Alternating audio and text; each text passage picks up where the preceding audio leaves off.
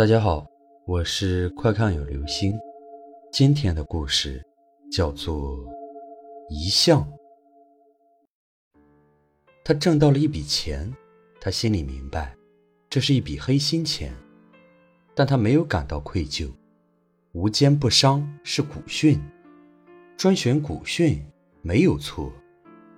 他心安理得地回到家，妻子还没有睡觉，还在等他。妻子每晚都等他，他不回来，他就睡不着，真难为他了。妻子多次劝他金盆洗手，不要再挣黑心钱了，不然早晚会遭报应。他把妻子的话当耳旁风。洗个澡睡吧，妻子说：“我把洗澡水给你准备好了。”他刚要去洗澡，忽然看见墙上挂着他的一张遗像。哎。这怎么会有遗像啊！我的老天爷！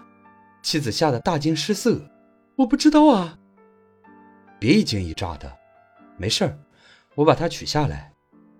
他说着，刚要去取挂在墙上的遗像，忽然感到天晕地转，一头栽倒在地上，死了。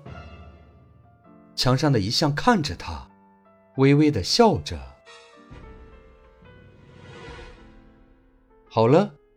这就是今天的故事，一向。